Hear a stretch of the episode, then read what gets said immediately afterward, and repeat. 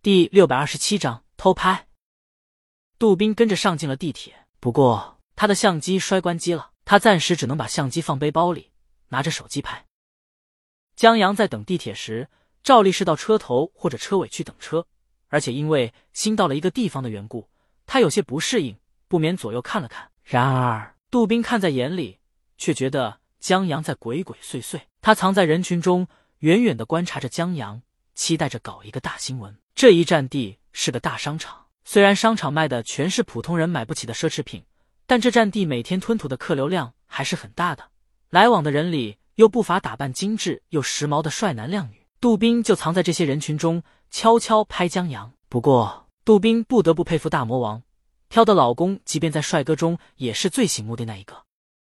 不只是外表和衣品的原因，当然这两者肯定好。他刚才都看到了，江阳的衣服全是给大魔王挑的。杜宾觉得。更多的还是因为江阳让他觉得挺亲近的，毕竟在他看到的帅哥里，头顶五块钱发型的真不多，一下子就拉近了距离。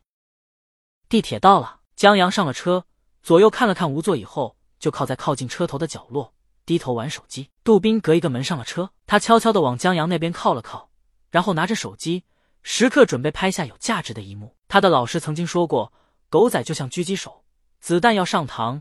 时刻准备发射的那一秒，而且杜宾就不信拍不到有价值的一幕，因为江阳就像一只雄孔雀，虽然他不主动开屏招惹异性，但那身板往那儿一站，就很难不吸引人的注意。杜宾已经看到一个 OL 气质的美女盯上江阳了，这美女犹豫了一站地，终于鼓足勇气靠了过去。杜宾忙把手机拿稳，以防拍下来的照片糊了。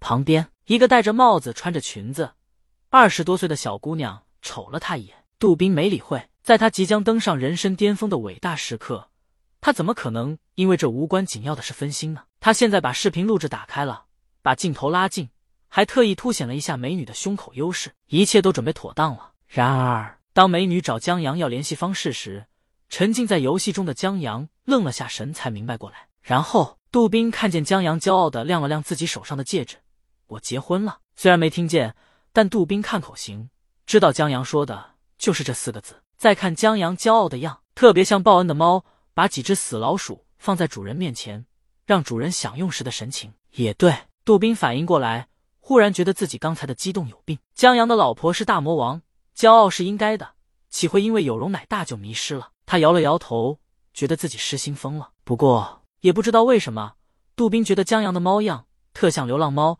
有一种经历了风雨之后，终于有了归宿的骄傲。这让杜宾不由得想起了大魔王唱过的《一九零零》，什么乱七八糟的。杜宾摇了摇头，不知道自己为什么会这么乱想。他放下手机，准备歇会儿。忽然，他旁边戴帽子、穿裙子的姑娘大声问他：“你是不是在偷拍？”啊！杜宾愣了一下。姑娘的同伴站起来：“你刚才的样子就是在偷拍。”这一瞬间，整个车厢的人都向他这边看过来。我。杜宾一时间还真不好解释，他是在偷拍，只不过偷拍的不是戴帽子的姑娘。他稳住情绪，尽量解释：“美女，这里面是不是有什么误会？我没有拍你。”姑娘的同伴架着他，让他把手机拿过来。姑娘则拿着自己的手机做了个手势：“你这姿势不是在偷拍，是在干什么？”正好车到站了，姑娘的同伴吵嚷着，把站台上的乘务员吸引了过来。杜宾一看，这麻烦了，他手机里偷拍的是江阳。但也有那位 OL 职业装的美女，只要再不证明自己的身份，估计被带下去以后怎么都说不清了。他急忙喊：“江阳，江阳，帮我证明我是记者，记者！”很多人回头寻找叫江阳的人。啊，江阳本来早听到车厢的动静了，但他在着急打团。这一把是翻盘局，他玩的射手，队友们发文字的发文字，发语音的发语音，全是在说保 ad 保 ad 保我们家胡歌。顺带提一下。江阳现在账号改名为“帅得过胡歌”，这边的人也不知道胡歌是谁，所以这名字不招恨。队友都这么说了，江阳当然得紧着队友这边了。毕竟这种重任在肩，集万众期待于一身，被人视为英雄的感觉很爽。所以江阳也就抽空看了一下，发现是杜宾以后，就继续低头打游戏了。不过鉴于现在世界服版本女性法抗较高，江阳又正好团赢了，心情好。就在乘务员上来时走过去，他是偷拍我一天了，但是不是记者，我不知道，没看到记者证。